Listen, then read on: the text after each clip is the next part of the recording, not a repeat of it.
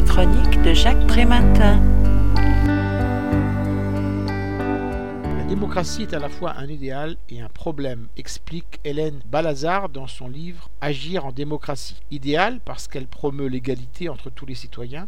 Problème parce que son dessein ne peut jamais être atteint tant les échanges humains sont inscrits dans un processus sans fin et une invention permanente. Son ambition de développer le pouvoir des plus démunis se heurte à celui de l'argent.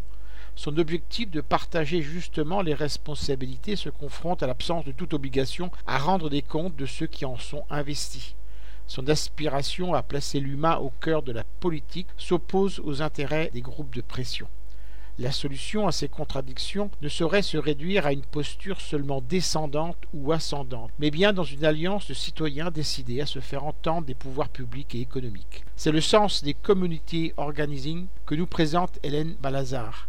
Il s'agit d'une auto-organisation des personnes concernées par des problèmes à résoudre, pouvant prendre une multitude de formes envisageant d'abord des changements à petite échelle, au niveau individuel et local, non pour s'y enfermer, mais pour construire progressivement et durablement un savoir pratique et une capacité collective d'action, cette mobilisation va au-delà des politiques partisanes et de la démocratie participative.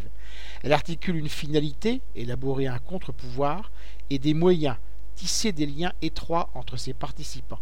Cette citoyenneté innovante ne se résume pas à la seule revendication de grief. Face au pouvoir en place, elle se veut force de proposition, comme le montrent les illustrations présentées par l'auteur, qui témoignent combien les initiatives et les débats traversent une démarche cherchant sans cesse à se développer, interagir et s'enrichir de ses propres expériences. Je rappelle le titre de l'ouvrage, Agir en démocratie. L'auteur en est Hélène Balazar.